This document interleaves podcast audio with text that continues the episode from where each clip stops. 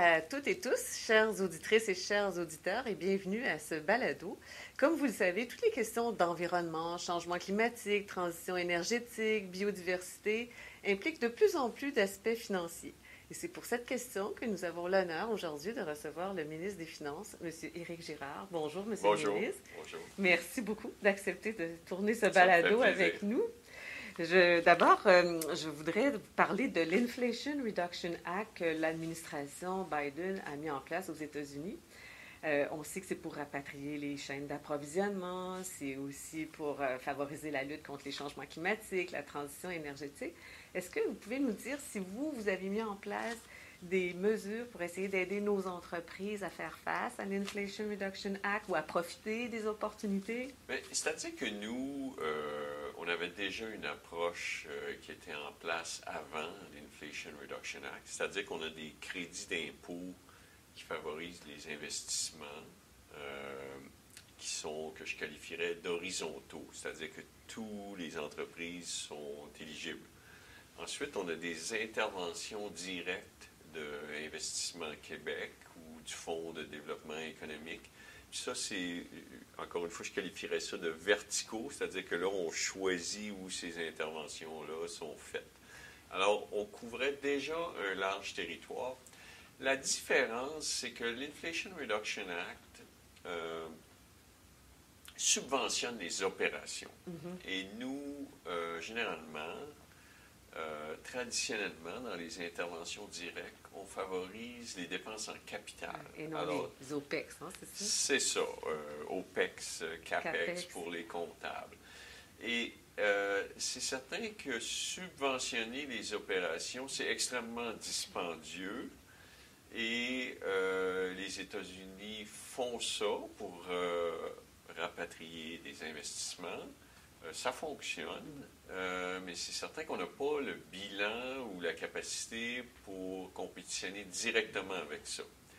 Et d'ailleurs, le gouvernement fédéral a annoncé euh, un crédit d'impôt pour la production d'énergie propre, un crédit d'impôt pour la transformation pour l'économie propre ou la transformation des procédés. Et toute proportion gardée, c'est à peu près deux fois la taille de l'économie canadienne, mais bien sûr, puisque l'économie canadienne est, est- c'est-à-dire deux fois en proportion de notre taille de l'économie canadienne, de ce que font les États-Unis, mais nous sommes dix fois plus petits. Donc, ça reste cinq fois plus petit que ce que les États-Unis font. Bref, il y a énormément de mesures, mais je, je tiens à le dire parce que moi, je suis le fiduciaire des finances publiques du gouvernement du Québec et c'est vos impôts. Et subventionner les opérations, ça doit être fait avec parcimonie, justesse et euh, c'est extrêmement dispendieux, onéreux et euh, lorsque ça doit être analysé cas par cas et il faut être certain que les, les retombées et puis, oui, on peut inclure des retombées larges, euh, des bénéfices au niveau de l'industrie, puis euh, des bénéfices sociaux, mais il reste que euh, on a une responsabilité de s'assurer que les fonds publics sont bien dépensés. Oui, parce que les coûts d'exploitation, les coûts d'opération, ça peut révéler Mais à la base, élevé. ce sont des subventions aux entreprises extrêmement dispendieuses. Très bien. Vous avez assisté à la COP 15, la conférence sur la Oui. biodiversité. C'était une première. Moi, je vous ai vu, puis je me disais, oh, il se passe quelque chose si notre ministre des Finances assiste à la COP 15 sur la biodiversité. Puis le premier ministre Legault a annoncé le plan nature. hein, Oui. pour mettre en œuvre le cadre mondial qui a été élaboré, ou en tout cas conclu à, à cette COP, le cadre mondial euh, 2030.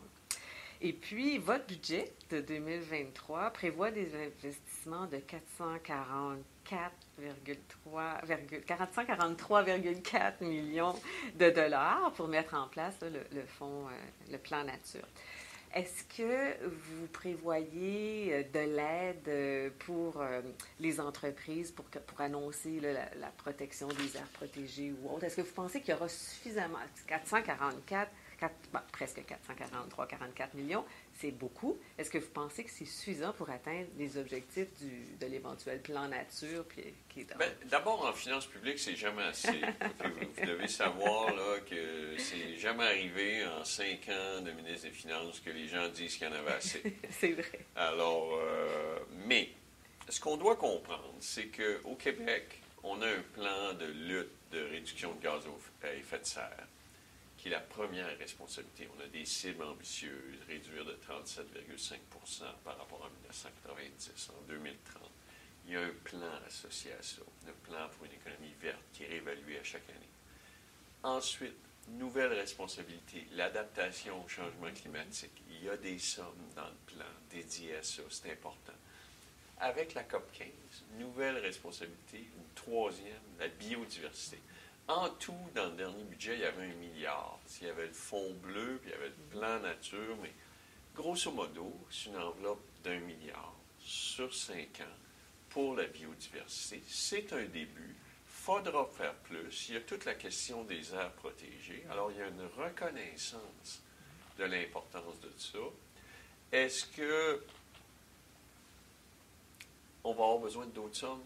Oui mais on a besoin d'autres sommes aussi pour les soins à domicile, pour le logement, euh, pour l'éducation. Alors, il faut, pour, tantôt on parlait de subventions aux opérations des entreprises, il faut être conscient que nos ressources sont limitées, que l'effet de nos actions, lorsqu'on fait des politiques publiques, on n'a jamais de certitude que ce qu'on va faire va être efficace. Donc, ça veut dire qu'on a une responsabilité d'agir, mesurer, s'assurer que ce qu'on fait est bon, bien allouer les ressources. Et la biodiversité, c'est extrêmement important. La COP 15 l'a souligné. Euh, il y aura d'autres sommes, euh, mais euh, par exemple, là, on discute beaucoup du caribou forestier, puis là, il y a les feux de forêt. Donc, avec ça viendra des responsabilités financières, de l'aide, euh, je vous dirais que s'il y a une constance depuis que je suis en poste, c'est que les besoins excèdent de loin les moyens. Oui, assurément. Et puis, on, voit à quel point c'est exigeant pour vous. Dans le cadre de la COP 15, je ne sais pas si vous avez vu que on s'est intéressé à la divulgation des risques, hein, des risques reliés à la biodiversité. Puis, l'International Sustainability Standards Board, qui a une antenne à Montréal, exact. Hein, qui s'occupe d'élaborer toute la question de la, du cadre référentiel pour la divulgation des risques climatiques, mais on s'attend à ce qu'il y ait un cadre référentiel, un projet de cadre référentiel. Euh, on est supposé d'avoir deux règlements publiés, clairs, ce mois-ci. Oui. Alors, j'imagine ça, c'est bientôt. Hein? C'est sur les changements climatiques, puis c'est un peu l'autre général. Un qui est une divulgation générale, puis l'autre qui est sur les, euh, la, divulgation des risques. Changement climatique. Oui. Puis on s'attend à ce qu'ils fassent la même chose, un cadre référentiel, un projet, parce que là, ce qui va être adopté, ça sera l'adoption, si j'ai bien compris, mais un projet de divulgation de risque, de cadre référentiel pour la divulgation de risque à l'automne sur la biodiversité. Exact. on s'attend à ça. Alors, eux, ils appellent ça euh, Nature Disclosure, puis Climate Disclosure. Et tout ça, euh, ça peut paraître extrêmement abstrait pour les gens euh, qui entendent ça. Moi, je vous dirais qu'il y a deux choses là-dedans. Il y a ce que j'appellerais les mesures défensives. Mm-hmm. C'est-à-dire qu'on oblige, on oblige, c'est peut-être pas le bon mot, on encourage les entreprises à divulguer leurs risques climatiques. Et ensuite, il y a des mesures offensives où on encourage les entreprises à divulguer leur plan de transition. Et les deux amènent euh, des incitatifs à des meilleurs comportements. Si je fais le parallèle avec ce qui s'est passé au niveau de BAL 3 des institutions financières après la crise financière, des obligations de divulgation de capital et liquidité dans les institutions financières a amené une course, puisque tout le monde devait divulguer sa position de capital et de liquidité, a amené l'ensemble des institutions financières à avoir plus de capital et de liquidité. Mm-hmm. Alors, l'objectif ici, c'est que si tout le monde dévoile son plan défensif divulgation des risques, son plan offensif de transition énergétique ou climatique, que tout le monde va converger vers les meilleurs de l'industrie pour ne pas se faire identifier comme un maillon faible.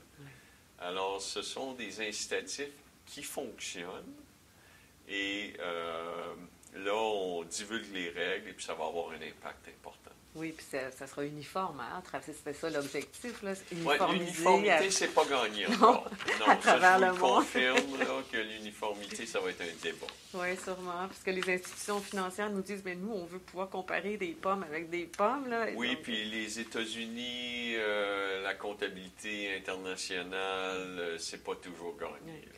Merci pour votre explication offensive-défensive. Je ne l'avais jamais entendu. Ça vient de Mark Carney. Je n'en suis pas l'auteur. OK. Merci. Il y a des travaux de recherche qui proposent des méthodologies pour accorder une valeur à la nature. Est-ce que euh, au sein du gouvernement, on est rendu là ou pas encore? Sur, euh, euh, humblement, non. Oui. on est au courant des travaux, puis on, écoute ce qui se fait.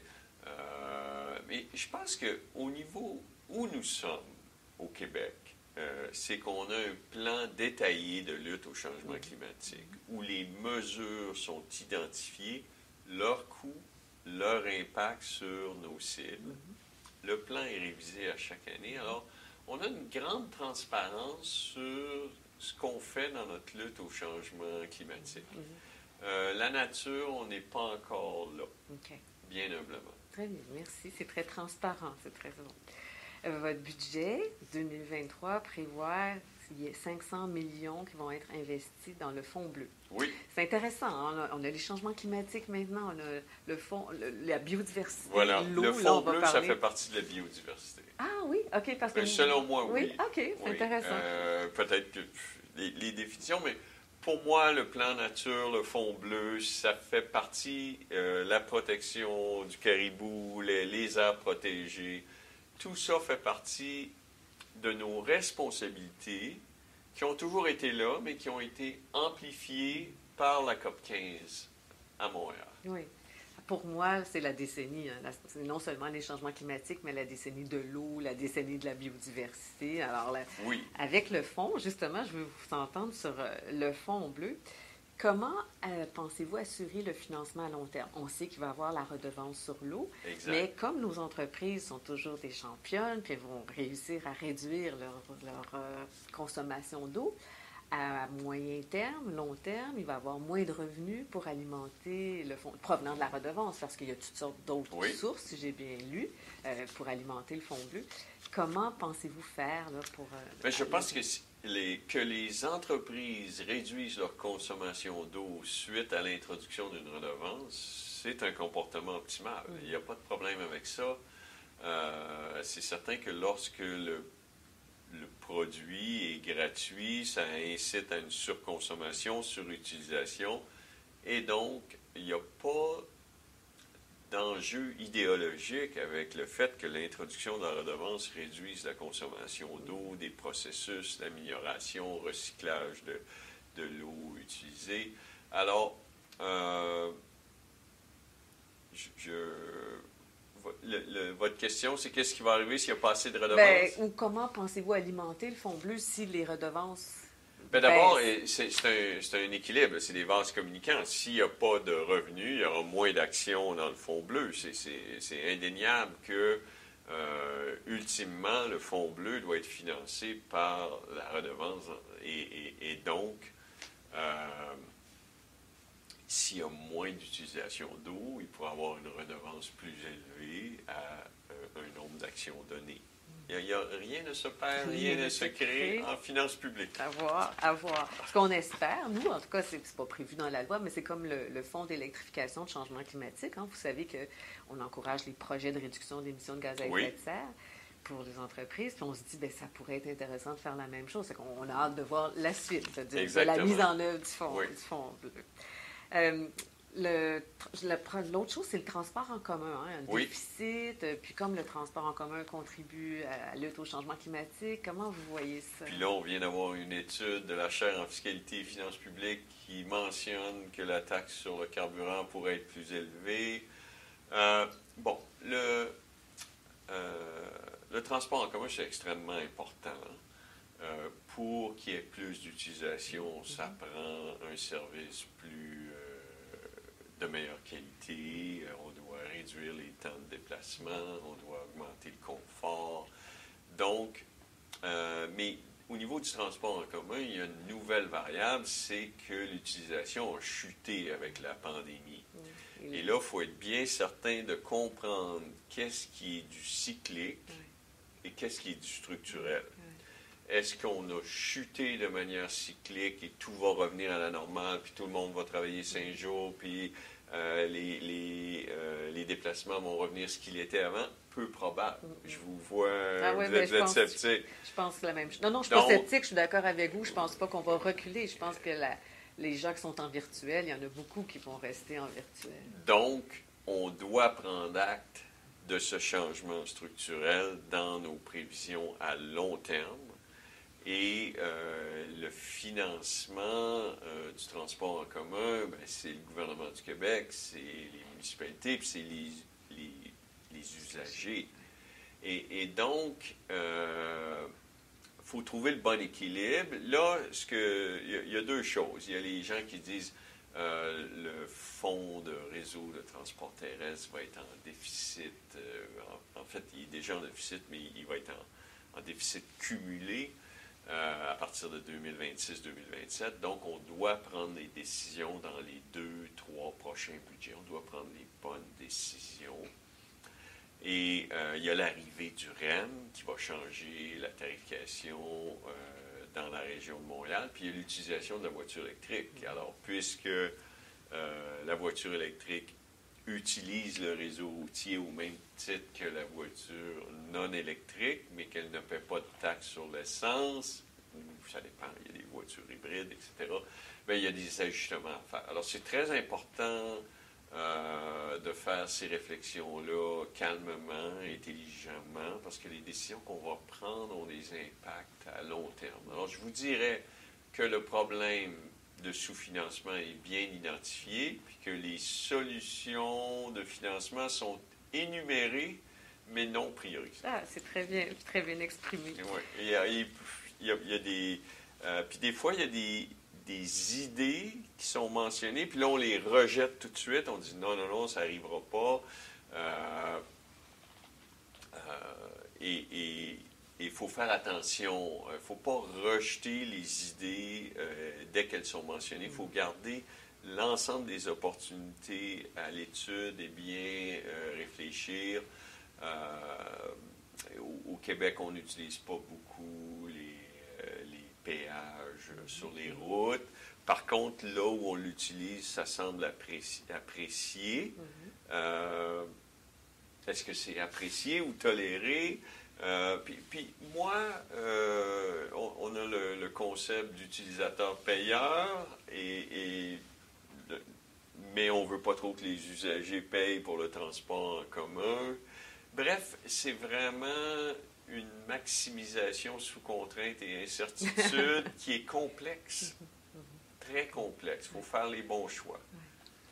Et puis l'arrivée du REM va bouleverser la tarification euh, à Montréal. Et, là, ça, c'est le début de cela. On n'a pas encore commencé. Euh, au moment où on se parle, le REM n'arrive pas à la gare centrale à partir de la rive sud de Montréal.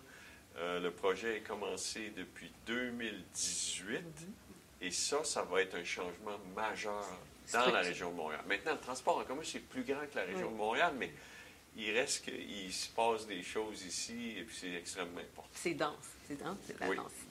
Puis nous terminons toujours l'entrevue du balado, M. le ministre, avec cinq questions plus ludiques, comme j'aime à dire.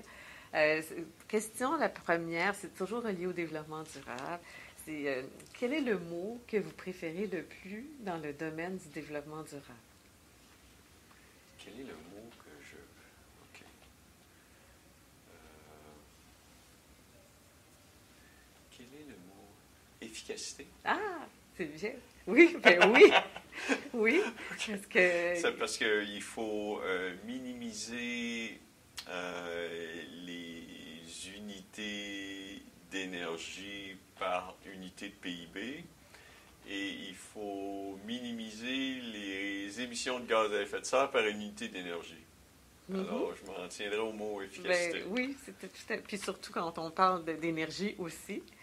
Est-ce qu'il y a une personne que vous admirez particulièrement dans le domaine du développement durable?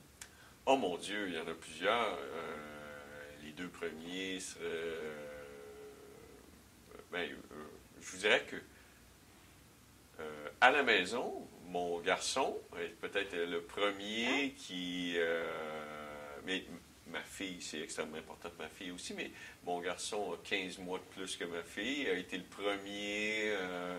Euh, à, à vraiment mettre l'accent sur l'importance de l'environnement dans notre contexte euh, personnel. Familial, bravo. Euh, notamment euh, en devenant végétarien Oh. en secondaire 5 Oh. et il est maintenant à la maîtrise et je me souviens d'avoir dit lorsqu'il a commencé à être végétarien que ça durerait six mois et je m'étais royalement ah, trompé? Ah, aïe, aïe, euh, mais j'admire, euh, pour vraiment répondre à votre question, euh, j'admire euh, Jean-Marc euh, qui, écrit, qui vulgarise, qui est un spécialiste du nucléaire français et qui vulgarise les changements climatiques, notamment avec une excellente bande dessinée que je recommande à tous tout de lire. Alors donc, il va falloir Jean-Marc Jancovici. Alors, on va le lire. Puis c'est un bel hommage à votre fils aussi, ce que vous Oui, dire, oui. vraiment.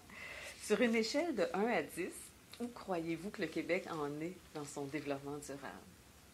Ah, ça, c'est une excellente question sur une échelle de 1 à 10. Je dirais qu'on est à 6. Oh, quand même, oui. Oui, parce qu'on est à 60% de nos objectifs de réduction de gaz à effet de serre. On a identifié 60% de la réduction de la cible. Euh, et, et soit dit en passant, la moyenne de la classe, c'est pas, euh, pas 8. hein. La moyenne de la classe au Canada, c'est probablement 4. Mhm. Alors, on est les meilleurs au Canada, mais on est à 6. il nous reste du travail à faire, la biodiversité, l'adaptation au changement climatique. euh, et et, euh, le, vous savez, au Québec, on produit l'énergie avec l'hydroélectricité, puis on en est très fiers, mais il reste que comme consommateur, on consomme énormément de gaz naturel Mhm. et de, de pétrole. Et, euh, bon, il est produit en Alberta, mais il est importé ici, puis on le consomme. Euh, et, et donc, il nous reste beaucoup de travail à faire. Ça, c'est certain. Pour ça, d'où le 6 sur 10. Quelle est la plus grande fierté du Québec, selon vous, en développement durable? Oh, ça, c'est une excellente question. Quelle- euh,